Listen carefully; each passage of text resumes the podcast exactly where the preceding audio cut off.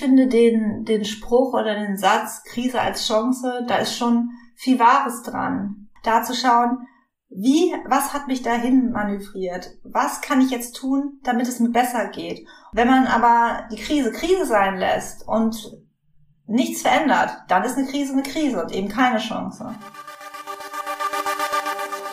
Kriege, Konflikte und Katastrophen als Themen der Psychotherapie. Persönliche Krisen stehen im Mittelpunkt vieler Psychotherapien. Dass wir alle zur selben Zeit von erheblichen Erschütterungen getroffen werden, ist für unsere Generation eine neue Erfahrung. Seit 2020 breiten sich Krisen aus, deren Folgen uns noch länger beschäftigen werden. Die Pandemie, Naturkatastrophen infolge des Klimawandels, ein Krieg in Europa. In dieser Staffel erzählen Psychotherapeutinnen vom Umgang mit mehrfach Traumatisierten – von wirksamen Kriseninterventionen und zupackenden Initiativen nach einer Katastrophe. Ihre Erfahrungsberichte stellen eine bisher wenig beachtete Eigenschaft von Psychotherapeutinnen heraus. Mut.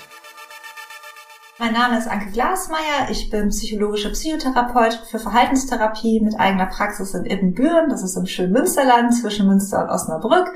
Und ich setze mich sehr für die Entstigmatisierung psychischer Erkrankungen ein, denn ich litt auch jahrelang an Essstörungen.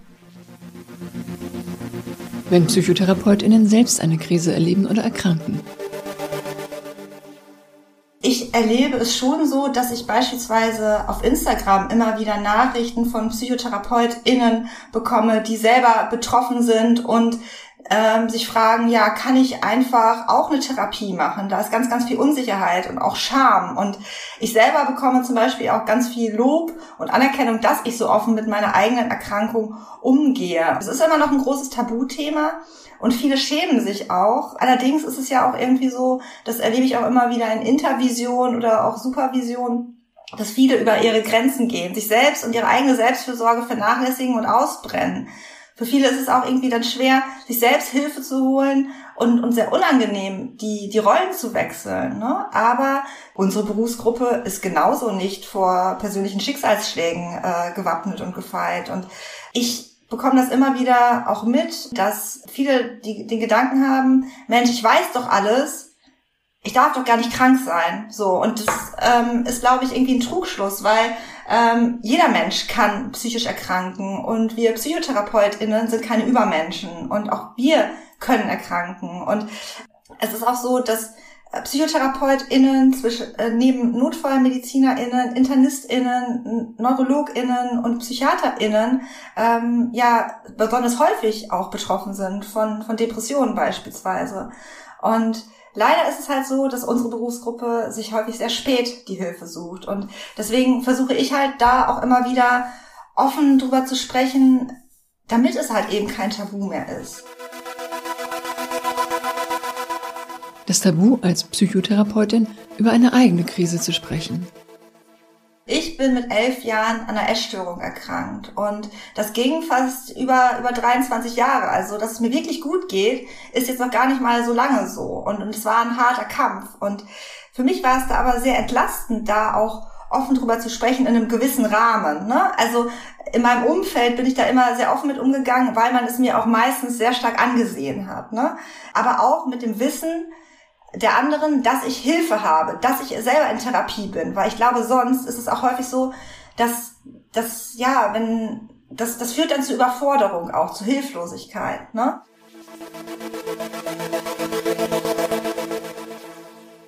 Wenn man sich so fragt, wie sollen denn KollegInnen ähm, in, der, in der Therapie mit PatientInnen umgehen? Soll man darüber sprechen? So, da muss man sich das, glaube ich, auch gut überlegen, ähm, wie man selber damit umgeht, ob man da schon fein mit ist.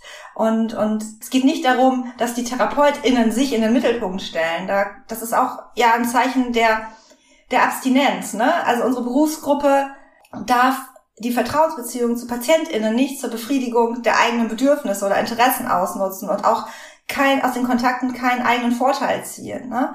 Ich zum Beispiel streue immer wieder eigene Erfahrungen mit ein, wenn ich glaube, dass es passend ist für, für die PatientInnen und ähm, zum Beispiel steht auch auf meiner Homepage, dass ich sehr lange selbst betroffen war. Und da hatte ich zum Beispiel auch am Anfang total Angst, dass dann niemand zu mir kommt. Ah, die Therapeutin, die ist oder war selber krank, so. Ähm, äh, und, und da ist es aber so, dass die Menschen tatsächlich teilweise gezielt zu mir kommen, weil sie glauben, dass ich die Situation besser nachempfinden kann. Ob das so stimmt, ob das so stimmt, lass es mal dahingestellt, weil das glaube ich nicht. Ich glaube nämlich, dass äh, viele KollegInnen auch sehr, sehr empathisch sind und man muss nicht selbst erkrankt sein, um unterstützen zu können oder um, um helfen zu können.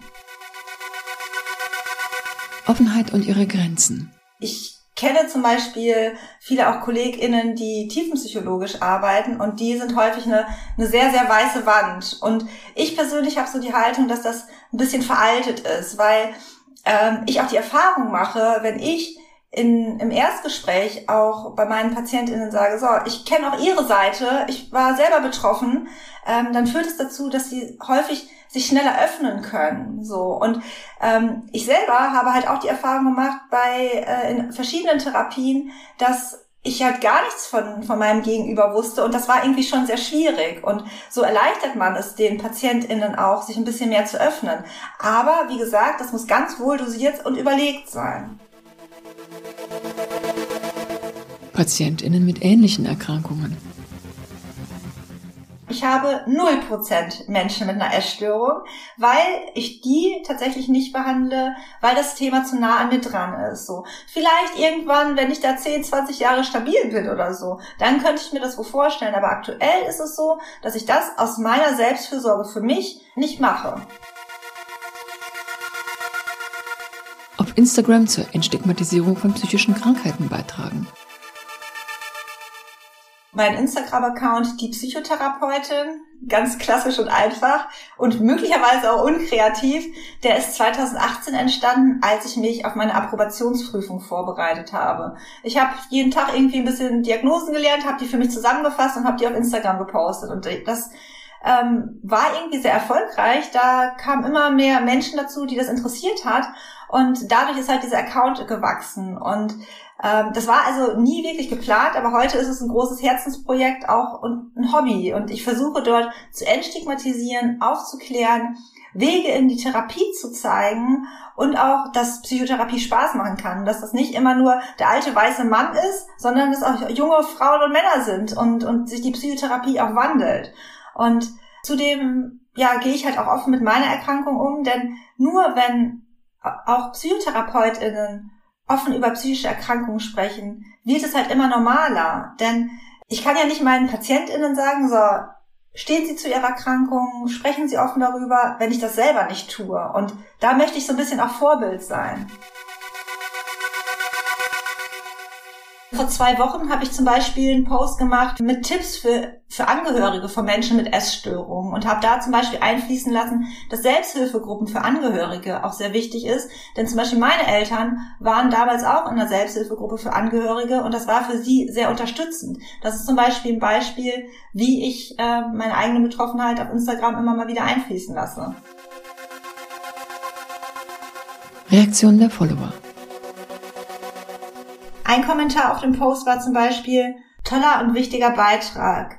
Ich habe schon mehreren Betroffenen in meinem Umfeld geholfen, sich Hilfe zu suchen. Meine Erfahrung hat gezeigt, dass es am wichtigsten ist, nicht zu verurteilen, nicht unter Druck zu setzen, Verständnis zu zeigen und nicht mit klassischen Sätzen aller mir ist aufgefallen, dass du gar nichts mehr isst, daherzukommen. Diese Sätzen, Sätze hören sich wahrscheinlich eh jeden Tag und sind dafür je nach Phase noch gar nicht offen. Ich finde den Comic Du musst dünn sein echt super. Keine einfache Lektüre, aber es zeigt Angehörigen und Freunden sehr gut, wie die Betroffenen von der Erkrankung fremdgesteuert werden, finde ich. By the way, du bist wirklich ein Vorbild, nicht aufzugeben. Hashtag Selbstfürsorge und Selbstfürsorge von PsychotherapeutInnen. Selbstfürsorge ist ja ein großes Thema in den Medien, auf Instagram. Wenn man das äh, als, auch wenn man es einfach googelt, findet man unendlich viele Artikel, Blogbeiträge etc. Und es man hat das Gefühl, dieser Begriff ist irgendwie total trendig. Ähm, gleichzeitig wird Selbstfürsorge aber bei vielen leider sehr häufig sehr vernachlässigt. So und ähm, das ist bei, bei vielen Menschen so. Und gerade wir als PsychotherapeutInnen haben einen sehr anspruchsvollen Beruf, der uns sehr viel abverlangt. Wir, wir wollen helfen, Leitbildern und dazu gehören auch viele Schicksale, die wir uns anhören. Und zudem noch dieser ganze bürokratische Aufwand etc. kann belastend sein. Und dadurch vergessen viele sich halt einfach selbst. Und ähm, da finde ich dieses Beispiel aus dem Flugzeug so schön. Irgendwann fällt da immer bei der Einweisung, bevor man abfliegt, der Satz, dass man im Fall äh, des Druckabfalls erst sich selbst die Sauerstoffmaske aufsetzen soll und dann den Nachbarn oder Kindern und anderen Passagieren helfen soll. Was machen die meisten aber, wenn die das kleine Kind neben sich setzen haben würden? Die würden erst dem Kind helfen und dann würde die Zeit ver vergehen, weil das Kind äh, will nicht und die Maske ist zu groß und sie werden selber ohnmächtig. Dann sind beide verloren. Und ich finde, das ist so ein gutes Beispiel dafür, warum Selbstfürsorge so wichtig ist. Erst gut für sich selbst sorgen, dass es einem selber gut geht und dann für andere da sein. Selbstfürsorge konkret. Ich habe beispielsweise für meine Selbstfürsorge die Praxiszeiten angepasst. Also ich bin vier Tage die Woche in der Praxis, gehe vorher immer eine große Runde spazieren oder zum Sport, höre Hörbücher oder Podcasts in der Zeit, ähm, mache Yoga und habe da auch wichtige Pausenzeiten für mich. So ähm, und das ist, glaube ich, so das A und O. Ebenfalls soziale Kontakte, feste Termine, die wirklich für mich sind, dass ich auch mal Anfragen irgendwie absage oder ähm, was, glaube ich, ein ganz, ganz schönes Beispiel auch für Selbstfürsorge ist, ich schreibe aktuell ein Buch über Selbstfürsorge, was eigentlich schon viel früher erscheinen sollte, wo ich aber gesagt habe, ich unterschreibe diesen Vertrag sehr gerne, möchte aber ähm, erst nach meinem Umzug ähm, damit anfangen, dieses Buch zu schreiben und dann wird es halt ein halbes Jahr später erscheinen. So, das ist auch etwas. Grenzen setzen, Nein sagen, ist etwas, was für Selbstfürsorge ganz, ganz wichtig ist. Wertekonform leben, Nachrichtenkonsum so für sich gestalten, dass er einen nicht auslaugt oder runterzieht. Seitdem ich das für mich so erkannt habe, geht es mir deutlich besser genug Schlaf, gesunde und ausgewogene Ernährung gehören natürlich auch dazu. Und wenn man das für sich so verinnerlicht und das dauert eine Weile, bis das wirklich funktioniert, dann dann geht es einem deutlich besser und man ist nicht mehr so der Gefahr ausgesetzt, irgendwie belastet zu sein, sehr schnell genervt oder gestresst zu sein. Krise als Dauerzustand ich, ich denke häufig, Mensch, das hätte doch auch schneller gehen können oder auch, wieso habe ich diese doofe Erkrankung bekommen? Also das habe ich mich auch jahrelang immer gefragt. Heute habe ich damit Frieden geschlossen und habe gesagt, es ist wie es ist und ich habe das jetzt genutzt, diese, diese Krise als Chance genutzt und ähm, manchmal braucht Heilung Zeit und dann geht es nicht so wie im D-Zut. Ich habe die Zeit gebraucht und ähm, heute sehe ich es ich, Geschenk ist der falsche Begriff, aber mir ist noch nichts anderes eingefallen. Dadurch habe ich nochmal einen anderen Bezug auch zur Therapie durch meine eigene Erfahrung. Und ähm, ja, da kann man irgendwo tatsächlich sagen, Krise als Chance. Als Psychotherapeutin in Psychotherapie. Ich würde es mir wünschen, dass sich da etwas ändert, weil mir geht es ja heute auch nur so gut, weil ich da ähm, TherapeutInnen hatte, Therapien hatte, Klinikaufenthalte und vor allen Dingen meine Therapeutin, die ich jetzt schon mit Unterbrechungen seit über zehn Jahren kenne, die hat da eine ganz, ganz große Rolle gespielt, weil die mich eben als Patientin gesehen hat und nicht als Psychologiestudentin, als angehende Psychotherapeutin oder jetzt auch als Psychotherapeutin. Und sie hat mich halt nie unter Druck gesetzt und mir den Raum gegeben, meinen Weg in meinem Tempo zu gehen. Und ich habe da unglaublich viel für meine Therapiehaltung auch gelernt. Und also sie ist selber Tiefenpsychologin und ähm, ich war auch vor, ich glaube vor zweieinhalb Jahren auch noch mal in einer Reha-Klinik und habe mich da behandeln lassen. Und da habe ich tatsächlich schon gemerkt, dass es als Psychotherapeutin ein bisschen schwierig war, ähm, auch mit den MitpatientInnen und den TherapeutInnen dort, weil da hatte ich das Gefühl, an mich wird eine andere Erwartung gestellt. Und, und auch in Gruppentherapien waren oft Themen ähm, ak aktuell, die, die ich im Schlaf auswendig konnte. Und da glaube ich, wäre es wichtig, dass es mehr ähm, Angebote für TherapeutInnen gibt, genauso wie es auch teilweise Kliniken ja auch für ÄrztInnen gibt.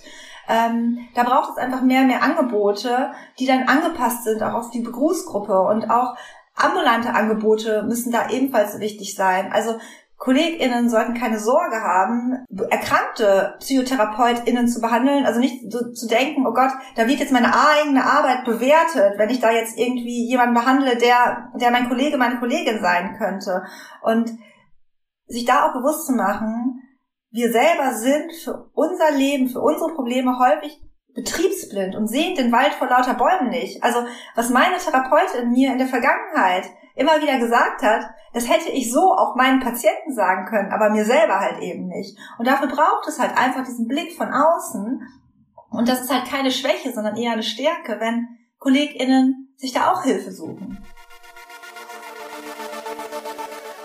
Das war ein Podcast der Deutschen Psychotherapeutenvereinigung, realisiert von Christiane Zwick, Stories und Impulse. Die nächste Folge hören Sie auf der Seite der DPTV. Sie können sie auch auf Spotify und Apple Podcasts abonnieren. Wenn Ihnen der Podcast gefällt, empfehlen Sie ihn gerne weiter. Wir freuen uns auch über gute Bewertungen und Anregungen. Sagen Sie uns, welches Thema Sie interessiert. Die Mailadresse lautet podcast.dptv.de.